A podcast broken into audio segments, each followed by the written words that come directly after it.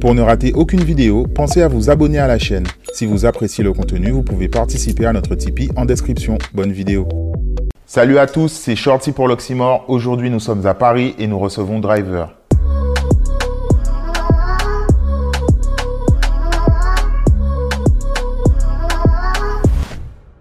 Driver, bonjour. Bonjour, content d'être là. Content de te recevoir. Cool. Euh, je t'écoute depuis euh, très longtemps et aujourd'hui encore, j'écoute beaucoup tes émissions. Euh, beaucoup plus featuring puisque moi je suis plutôt rap français. Et euh, ce, qui m'a, ce qui a été intéressant dans, dans, dans tes émissions et autres, c'est qu'on ressent vraiment de l'amour pour les cultures caribéennes. Ouais. Et ce qui m'a euh, encore plus motivé à, à te recevoir, aussi bien le rap créole que la dancehall et, ou le zouk. Ouais. Tu as l'air de beaucoup aimer le zouk. Oui. Avant qu'on en discute, je voulais qu'on parle un peu de ton actualité. Ouais. Et donc, tu, tu, au moment où on tourne, tu t'apprêtes à sortir ton, ton premier livre. Exactement. Un livre qui s'appelle J'étais là, euh, qui parle de. En gros, le livre il est titré euh, 30 ans de rap. Donc, euh, en gros, c'est il y a 30 ans, je suis rentré dans ce milieu qu'est le rap. Et ce, le rap m'a amené ailleurs aussi.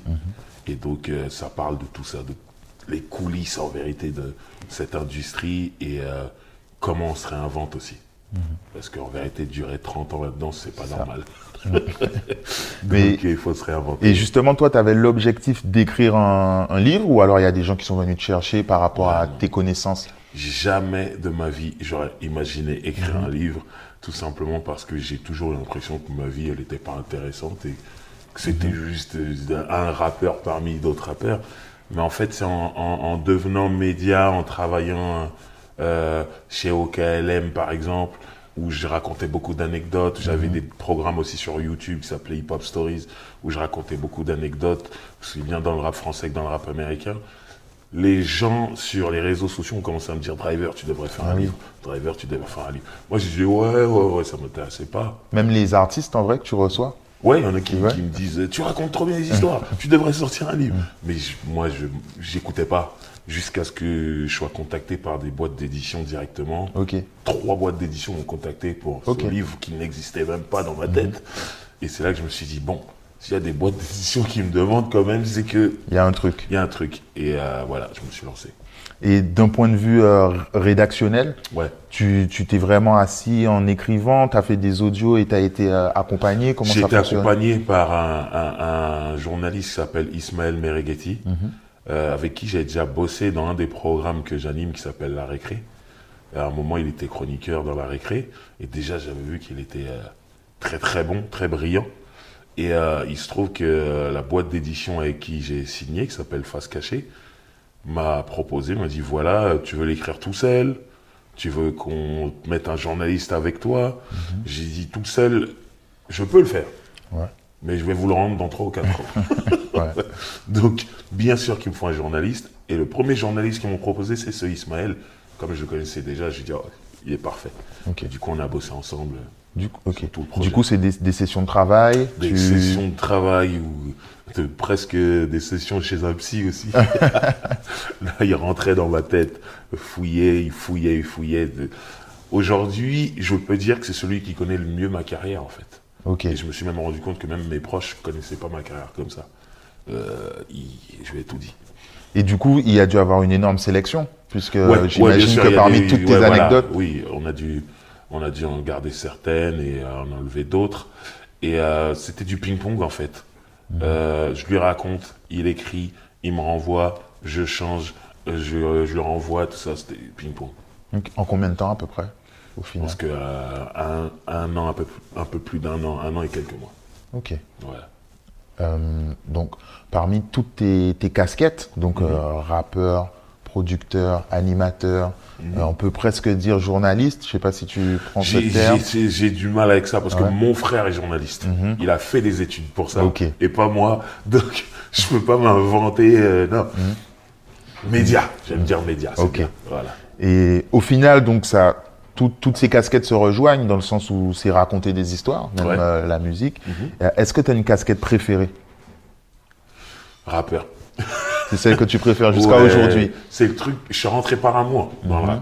J'ai aimé ça et j'ai eu envie de faire ça. Alors que les trucs de médias, tout ça, c'est des trucs qui me sont tombés dessus. Donc c'est pas pareil. Donc, Donc ça reste le rap. Ouais, la musique, la musique. Faire de la musique, créer de la musique, c'est le truc. Il y a l'amour et la passion dedans. Ok. Euh, moi, j'ai grandi en Guadeloupe, donc euh, je t'ai connu par la musique. Et en arrivant à Paris, en, en travaillant avec euh, Make It Clap, distribuant des flyers, en mhm. organisant des soirées caribéennes avec okay. Oridom, je te voyais euh, très très très souvent. Ouais. et euh, j'ai été surpris au début même de te voir en red light, soirée en antillaise et ah, tout. D'où te vient euh, cette, euh, cet amour pour la culture? Comment t'es rentré dedans? Alors déjà, ça remonte à longtemps parce que moi, je viens de Sarcelles, mhm. donc en banlieue parisienne. Et Sarcelles, dans les années 90, il y avait beaucoup d'Antillais. Ok. Et moi, j'ai toujours été un mec curieux. Ça veut dire, moi, je viens d'un quartier qui était à 50% communauté juive, 50% communauté turque. Mhm. Je voulais savoir ce qui se passait chez les juifs, ce qui se passait chez, les turcs.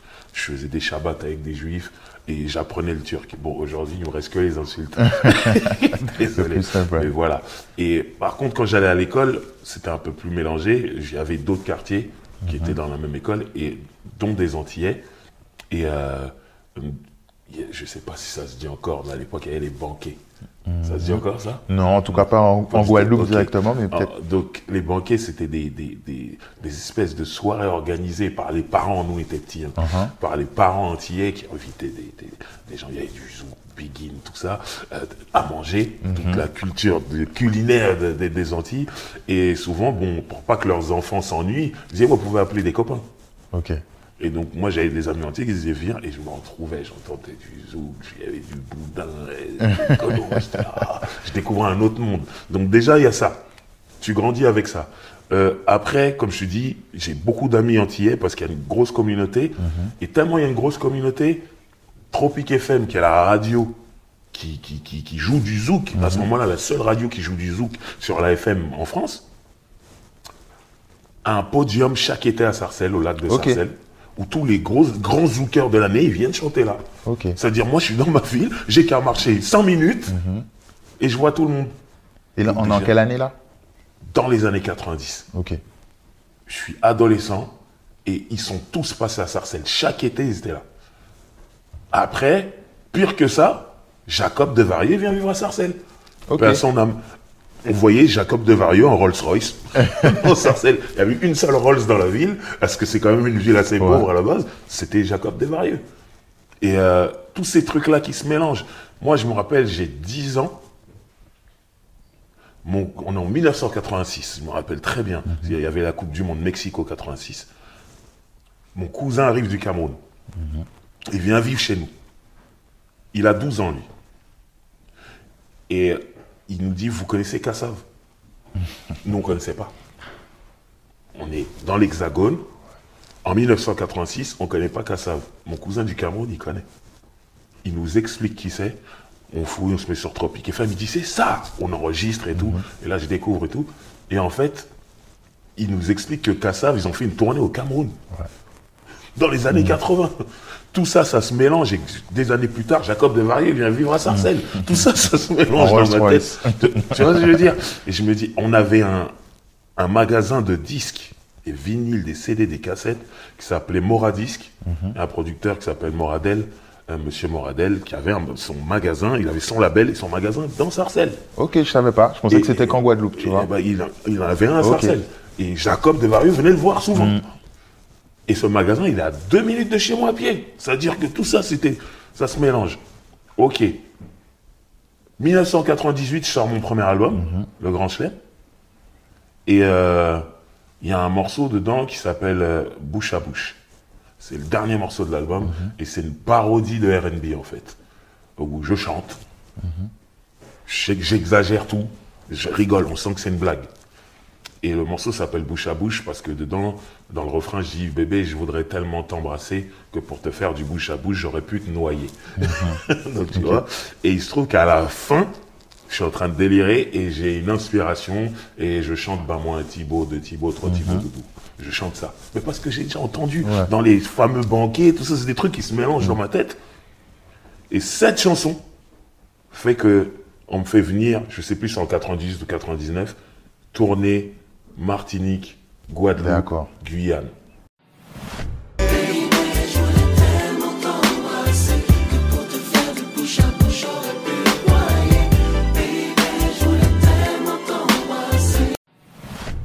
Ça répond à une de mes autres questions, puisque tu as pu citer des lieux de Guadeloupe, etc. Et c'est Ouais. par rapport à ça. Ok. Donc voilà, moi j'arrive, euh, je découvre. C'est-à-dire j'ai toute cette culture antillaise qui est en moi à Sarcelles, mais j'ai jamais mis les pieds aux Antilles. Là je vais y aller, je découvre. Et là je tombe amoureux. Déjà, comment je suis reçu, Mm-hmm. je suis super bien reçu, super bien accueilli. Et quand on te donne de l'amour, tu as envie de donner de l'amour aussi. Donc je suis là, euh, je me rappelle en Martinique, j'étais au chalet. Je pense que ces endroits n'existent plus. hein. Ouais, je pense pas. Mais voilà. Au, moins, ça a changé de nom. En, au- au- en Guadeloupe, j'ai joué dans un club qui s'appelait le 106 ou Ouais. quelque chose comme ça. C'était un club à moitié en plein air, il y avait la mer en face. Tu sais, nous on est banlieusards, on voit que du bitume, t'arrives tout ça dans un club, il y a la mer devant toi. C'était oh, c'était incroyable. Et euh, en Guyane, je me rappelle plus du lieu, mais en Guyane, ils m'ont fait revenir l'année d'après. Ok. J'étais deux fois en Guyane. Et euh, bien sûr, j'ai mangé, j'ai goûté tout ce qu'il y avait à goûter. J'ai vraiment aimé ce, ce passage-là, cette tournée. C'était incroyable pour moi, ça m'a marqué. Ça fait que quand je rentre en France, Red Light, soirée antillaise. ouais, non, mais ça c'était, ça c'était déjà en moi parce que à Sarcelles, ça se zoukait tous les Ouais. week-ends et tout ça, machin. Mais c'est surtout que je me dis, pour mon prochain album, il faut que je fasse un morceau pour les Antilles. Ok. Pour rendre l'amour. Voilà. Et là, j'appelle un, un- pote à moi, euh, avec qui j'ai commencé le rap d'ailleurs, qui s'appelle Géo, et qui est guyanais, lui, d'origine, et qui écoute beaucoup de zouk à ce moment-là, qui a arrêté le rap, mais qui écoute beaucoup de zouk, et qui sort en soirée, justement, caribéenne, et qui m'emmène avec lui. Et là, je lui dis, mec, je veux faire une chanson avec une zoukeuse. Mais qui? J'ai besoin de quelqu'un qui chante bien, et qui, qui, qui- qui a une super belle image, au cas où il y aurait un clip et tout ça. Il me dit, bouge pas. J'arrive chez toi avec un CD. et là, il m'amène un album de NJ. Et c'était les CD à l'ancienne, ça veut dire derrière, tu as le numéro du manager, il y a tout. Il y a, il y a les sponsors, il y a Air Caraïbes, il y a les trucs, des produits pour les cheveux, il y a tout sur le CD, les logos et tout. Et du coup, il me dit, tu dois faire avec elle. Donc j'écoute et j'aime bien ce que j'entends. Ah, tu connaissais pas encore Je connaissais pas NJ du tout. J'aime bien ce que j'entends, j'aime bien ce que je vois, parce qu'elle est une très belle femme. Et euh, du coup, euh, j'ai dit ouais, bah, allons-y. Et je contacte son manager de l'époque. Et euh, ça a été compliqué au début.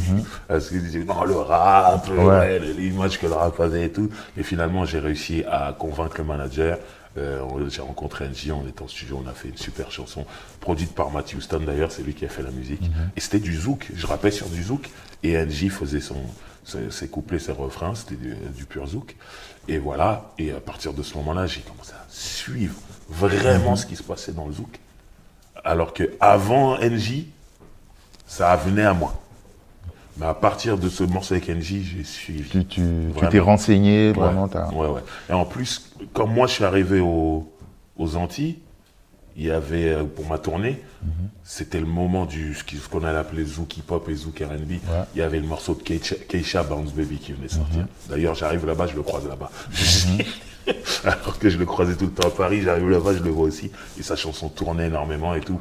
Donc c'était parfait pour moi, qui était rappeur et fan de R&B aussi, d'avoir tout ce mélange-là et tout. Je me disais, oh non, mais ça, c'est un monde. euh, Et vous pouvez même pas imaginer tout ce qui, qui est passé par ma tête et tous les projets que j'ai faits et qui sont pas, qui sont pas sortis, mais j'avais une vision par rapport aux autres. J'imagine un peu, puisque tu as beaucoup parlé aussi de tout ce qui est reggaeton, dancehall, tu Ouais. es très calé. Ouais. Et euh, justement, il me semble que tu as dit dans tes épisodes que tu étais, là, enfin tu étais tout le temps là, mais au concert d'Admiral, euh, première partie de Sean Paul, Ouf. enfin concert de Sean Paul avec un... On peut dire que c'était le concert d'Admiral. Mhm, C'est vrai. Et là déjà, tu es connaisseur aussi en dancehall. Ouais. Alors, il faut savoir que aujourd'hui, en 2022, tu vas dans une soirée hip-hop à Paris. la, la musique cousine de, de- du, du rap, ce sera l'afro, l'afrobeat aujourd'hui. Mais je trouve que le rap, il a toujours eu un cousin en soi. Et euh, moi, quand j'ai commencé à écouter du rap français, il y avait la scène du ragamuffin, c'est comme ça qu'on appelait avant, ragamuffin français, qui était la cousine du rap français. Et euh, le RB est arrivé après, il a pris la place. Et euh, ensuite, là, aujourd'hui, l'afro, tout, peu importe. Mais moi, quand j'ai commencé à écouter du rap, j'écoutais aussi du ragamuffin. C'est-à-dire aussi, Euh, bien- Nutty, euh, Daddy aussi bien, aussi bien des Jamaïcains comme Shabba Ok. Ranks ou Yellowman ou Ninja Man ou tout ça. Et en France, il y avait, euh, ouais, de- tu- tu- Tonton David. Tonton David, Daddy Nutty était, faisait partie du, du même sound system que Tonton David. Euh, il y avait Raga Sonic. euh. Il y avait énormément de tout, le Raga Dub Force Massive, ça marchait en sound system. Stentall, Raga Dub Force Massive, tout ça. Donc j'ai toujours suivi tout ce qui se passait ici. Et par contre, en ce qui concerne les Antilles, il y a un album qui est arrivé à Sarcelles, de par la communauté antillaise, c'était Daddy Harry et Don Miguel. Ok. Et ça, ça cartonnait chez nous. Mon fusil sur moi, j'ai mon fusil sur moi. La police le cherche, mais elle le trouve pas. Bien sûr, il parlait pas d'armes à feu, il parlait d'autres choses. Et ça nous rendait ouf.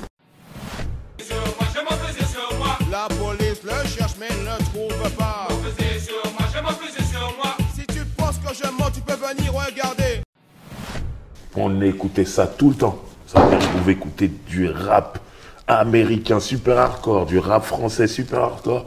Et je mettais mon Daddy Harry et Don Miguel. Ok. Normal. Donc tu vois déjà, le dancehall des Antilles, très tôt. Ok. Alors après, quand Admiralty arrive, Admiral, Chris. Ouais, et, et justement cette période-là, c'était, elle était folle parce que Admiralty, quand il arrive ici, on prend tous une claque. Et quelques peu de temps après, il y a Chris qui arrive, on prend tous une claque et nous on se dit ça y est, ils vont arriver un par un. Et après Chris, on se dit c'est qui le prochain? C'est ça. Et je me rappelle qu'il y avait euh, un artiste qui s'appelle Little Espion qui tapait à la porte ici. Malheureusement, ça n'a pas pris comme les autres, mais on avait l'impression que ça allait être lui le, le prochain. Après, ça s'est calmé. Ouais. Jusqu'à Kalash, euh, vraiment plus tard et tout. Mais euh, Admiral, ça a été une claque. Et tu, tu disais, je sais plus quelle émission, mais que à un moment, le rap français passait pas encore, il n'y avait pas encore Ouais. Mais Ouais. par contre, il y avait Chris, Admiral en soirée. Admiralty et Chris, ils sont passés en club avant euh, le rap français. Je te parle vraiment des soirées hip-hop. Après, il y a des soirées généralistes où tu pouvais entendre Alliance Ethnique, des trucs comme ça. Mais dans les soirées hip-hop pures, c'était que du rap américain. Pas de rap français. Il y avait une session dancehall, t'allais entendre des Jamaïcains et t'allais entendre des Entiers. Ok. Et moi, j'ai dit, je l'ai dit de, de vive voix à Chris ou à, à- ou à Admiralty, j'ai dit, j'étais jaloux de vous. J'ai dit, on passait pas en soirée. Guadada, c'était un hit. Tu mettais Guadada. À l'époque, c'est sorti, tu le mettais ici. Mais tout le monde sautait. Même si tu n'étais pas guadeloupéen. hein. C'était la folie. Chris VIP, c'était aussi la folie, tout ça. Et euh, ouais, je l'ai vécu ça à Paris. Je me disais, non, ça doit être dingue aux Antilles aussi et tout ça. là. Et euh, Bon, Admiralty et Chris, ok, mais euh, je me suis rendu compte qu'il y avait quand même un. Aux Antilles, ils écoutaient d'autres choses. Ouais, Il y a, y a- y a plein d'artistes qui étaient big aux Antilles et qui n'étaient pas ici dans l'Hexagone. Donc je commençais à fouiller et je tombé sur d'autres artistes de, de dancehall et surtout j'ai découvert aussi la scène rap, la scène hip-hop. Moi, les, si tu veux, le premier CD de rap caraïbéen que j'ai entre les mains, c'est quand je vais faire ma tournée euh, aux Antilles. 98. Voilà, je croise des mecs. euh, J'étais à la télé, je suis allé faire de la promo pour mon concert et je croise des mecs qui me donnent leur CD. Ils s'appelaient La Horde Noire. Je, je prends le CD, tac, et ils, venaient déposer leur clip à sur cette chaîne de télé et tout. Et là, je regarde le clip et je dis, waouh! Moi, je suis un grand fan de rap californien, de fan de West Coast, tout ça. Mais quand tu es à Paris, tu ne peux pas faire un clip comme les Californiens. Il fait trop froid, il fait trop gris. Et ça. là, je vois un clip de mouvement en haut, mouvement en bas. Piscine, cabane. Voilà, des meufs, des trucs. Je dis, ah, Loonies, I got five on it, ils l'ont fait. Nous, on peut pas. Et j'ai regardé comme un ouf. Et quand ils m'offrent le CD, tu sais, ils me l'offrent vraiment comme ça. Ils savent pas que je- Ouais. je, vais rentrer chez moi, je vais essayer le truc, je vais écouter. J'étais là. Et après, j'apprends que, ouais, dans le groupe, il y avait Dali. C'est ça. euh, moi, sur le moment, je ne sais pas qui est qui. C'est après, quand je m'intéresse à toute la scène, je me dis, ah ouais, lui qui est dans le film Neg Marron avec. Admiralty, c'était lui qui était dans la Horde Nord. C'est même peut-être lui qui m'a donné le CD. J'avais pas. que- Ok. Et à partir de ce moment-là, je m'intéresse et on m'amène Fockley. GGDN. euh, non, boss, boss, boss. Ouais. On m'amène ça et je dis, Baby, c'est moi qui bosse, bosse, bosse. Regardez qui je gagne leur café, sauce, sauce, sauce. On s'avoue, mais moi, pas sans ni losse, losse, losse. Bébé, c'est qui le temps, m'envoie la bosse, bosse, bosse. C'est en créole, mais ils ont des flots d'américains. Surtout qu'on est à une période où, ici, dans l'Hexagone, très peu de gens font les américains en termes de flow. Alors, t'as Bustaflex ou t'as Time Bomb, tout ça. Mais on a quand même un truc très français, où c'est très droit dans le flow et tout ça. Et c'est, on est plus sur qu'est-ce que tu racontes et qu'est-ce que tu représentes.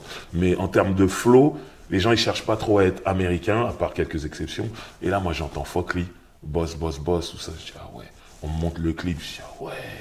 Ok. Et je me rappelle être allé euh, dans des quartiers euh, dits difficiles aux Antilles, et j'ai vu, notamment en Guadeloupe, j'étais là.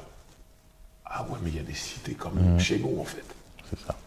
Tu vois? Et euh, quand après j'entends les mecs parler de l'Oricisque, tout ça, après je vois des photos de l'Oricisque, je dis, mais ça aurait pu être à Paris. Il y a du soleil, c'est mieux quand même.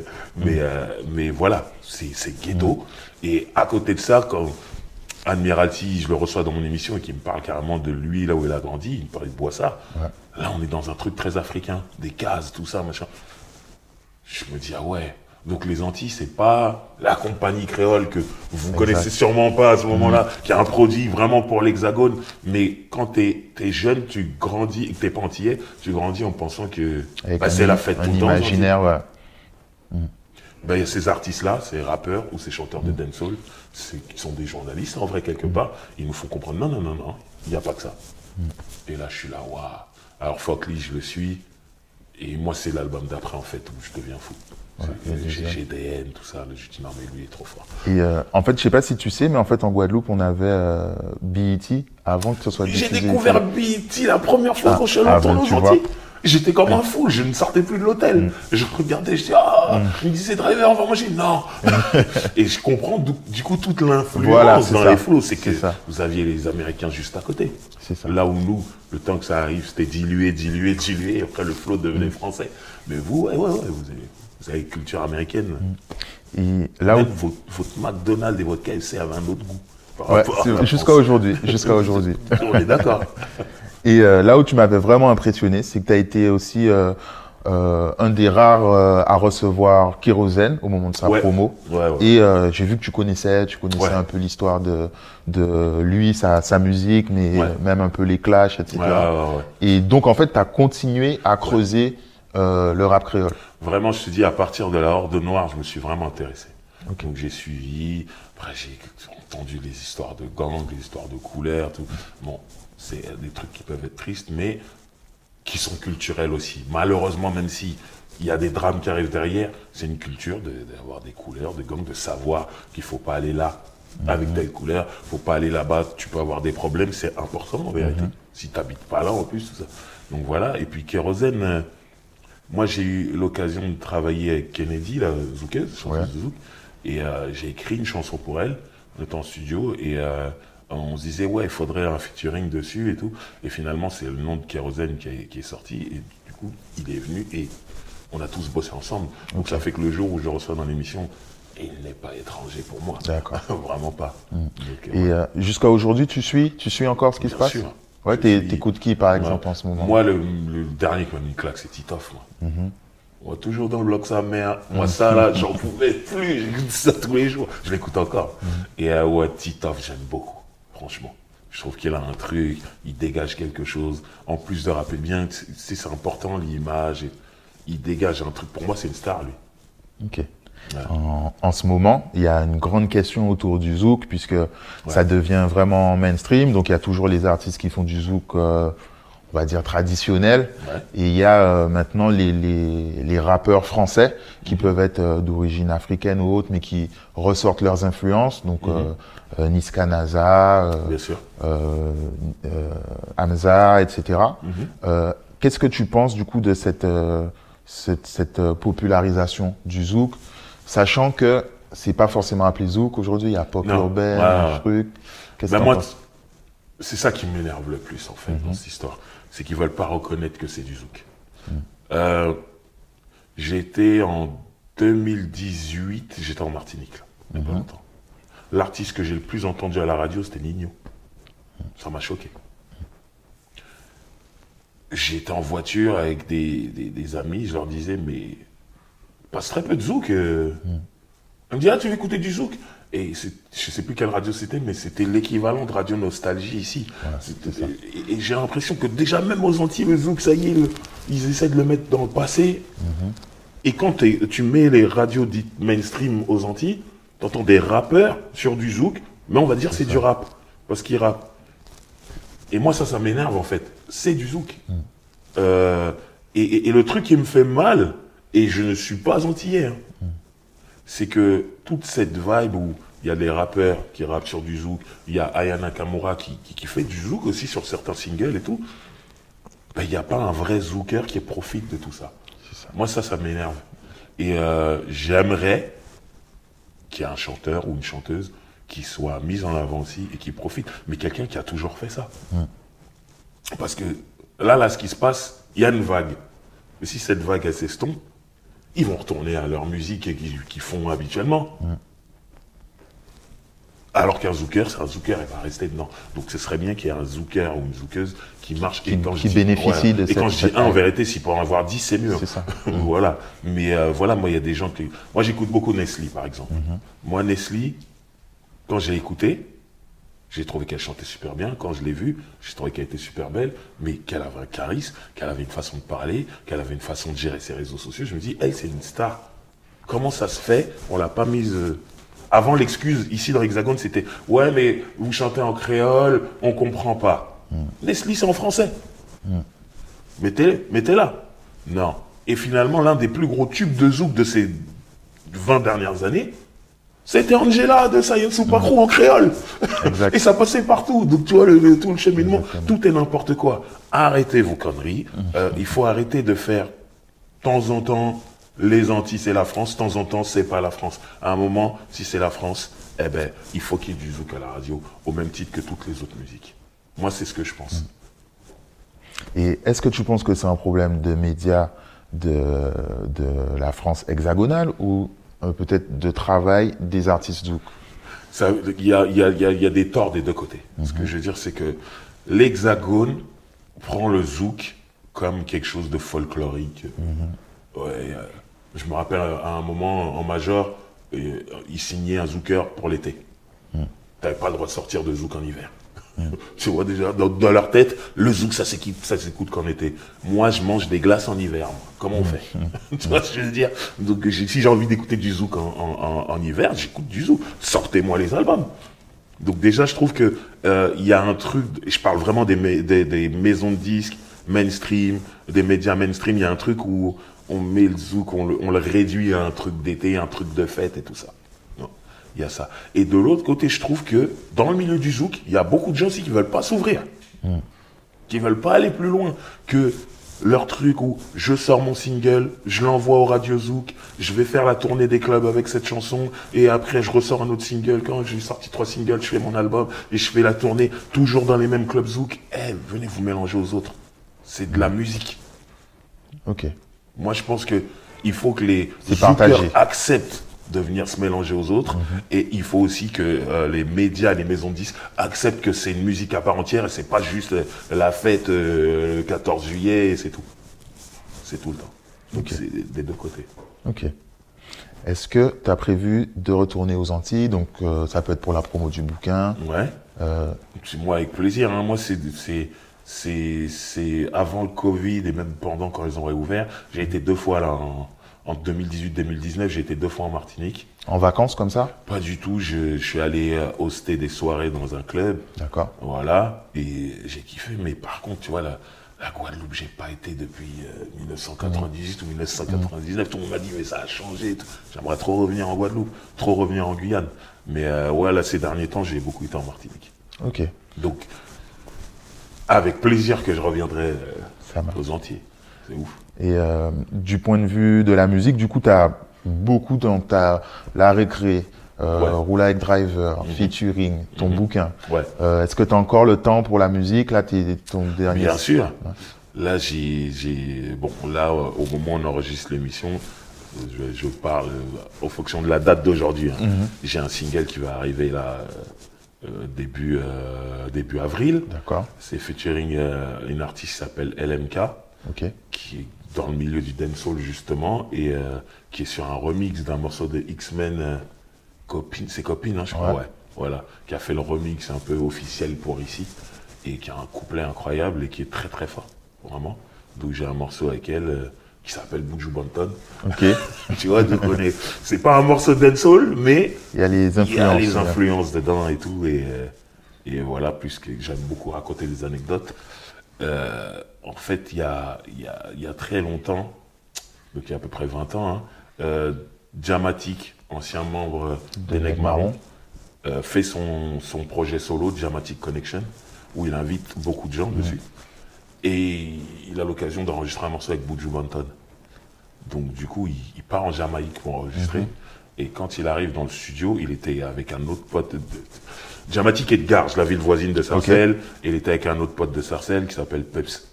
Et ils, arrivent là-bas dans le studio et ils voient une grande affiche de moi dans le studio de Buju Banton. Ils pètent un câble, ils disent à Buju, mais qu'est-ce qu'il fait là? C'est un gars de chez nous et tout. Et Buju dit, ah, j'étais en promo euh, à Paris, euh, je suis tombé dans le métro, j'ai vu cette affiche, j'ai demandé à ce qu'on me la donne, j'ai la trouvé belle. On lui a donné, il l'a ramené, l'a mise dans son studio. Et euh, donc quand les mecs reviennent à, à Gare Charcel, ils me disent c'est un truc de fou, t'étais chez Buju. Ils me racontent cette histoire et moi je suis là, ouais, et tout. Je suis touché, j'adore Buju Banton. Donc je suis touché et tout. Et des années plus tard, je vois un morceau de Buju qui sort qui s'appelle Driver. Driver! Don't stop at all! Hein? Après, il parlait pas de moi. Ouais. Mais, je, je sais comment c'est quand en studio, tu cherches l'inspiration oui. et tout. Et je pense qu'il a dû regarder le poster, s'est dit j'ai une idée. Obligé. Donc, il fallait que je le rende. Euh, Aujourd'hui, j'ai un single qui s'appelle Buju Banton. Mm. Et tu l'as pas rencontré? Jamais. Pas encore. J'aimerais trop. ouais. Si tu peux venir sur le remix. Euh, voilà, on a fait un peu le tour de tes de tes connaissances de, des cultures caribéennes. ouais. On a parlé du bouquin. Est-ce qu'il y a quelque chose peut-être que tu aurais aimé rajouter? Ben, euh, déjà, moi, j'aime beaucoup votre média. Merci beaucoup. Et euh, je suis ça comme. J'aime beaucoup la culture américaine. hein. Je suis le rap américain, le R&B américain comme jamais. J'aime beaucoup la culture euh, latine. Je suis un grand fan de reggaeton. Je suis tout. Moi, quand j'aime un truc, je veux tout savoir. Donc, ça fait que je suis ton média. Et, euh, merci. il y a- Ça fait super plaisir. Il y, a- il y a deux autres médias aussi euh, euh, caribéens que je suis et tout. Et euh, On peut citer, il n'y a pas de on souci. peut, ici. voilà. Specta. J'aime beaucoup ce qu'il fait. Euh, et du coup, j'aime bien le tout savoir du game, en fait, euh, qu'il y a aux Antilles et tout.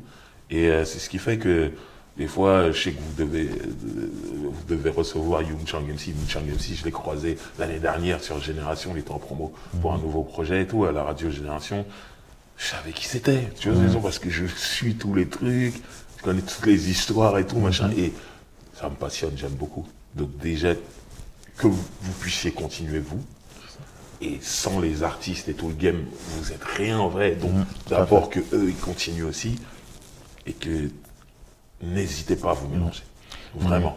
Et il faut que, faut que tout le monde sache. Ce que moi je sais, il faut Ouais. que tout le monde le sache en vrai. Mais attends, ça me ramène à une autre question que j'ai pas posée. Mais comment tu fais pour suivre tout et retenir tout? La passion. La passion. Moi, tu, tu vas me faire écouter un morceau. Moi, Titov, je le découvre, je bosse à Génération. J'avais une émission l'année dernière qui s'appelait Le Drive. Euh, Il y a plein de mecs là-bas qui sont à la radio, qui sont très jeunes par rapport à moi. Et je les vois, je rentre dans le studio, ils sont en train de s'ambiancer sur. Je suis toujours dans le bloc sa mère. Et je me dis, mais c'est qui, c'est quoi et tout, là?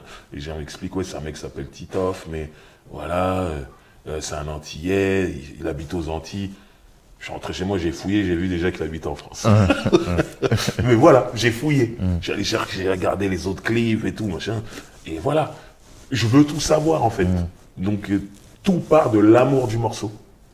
Et après, je me rends compte qu'il y en a d'autres. C'est bien, c'est pas un coup de chance ce morceau-là. Il y en a d'autres qui sont bien et tout. Et voilà. Et je veux savoir, et il va être en fit avec un tel, il faut que j'aille voir aussi ce que fait l'autre, et, et ainsi de suite. Et je fais ça surtout.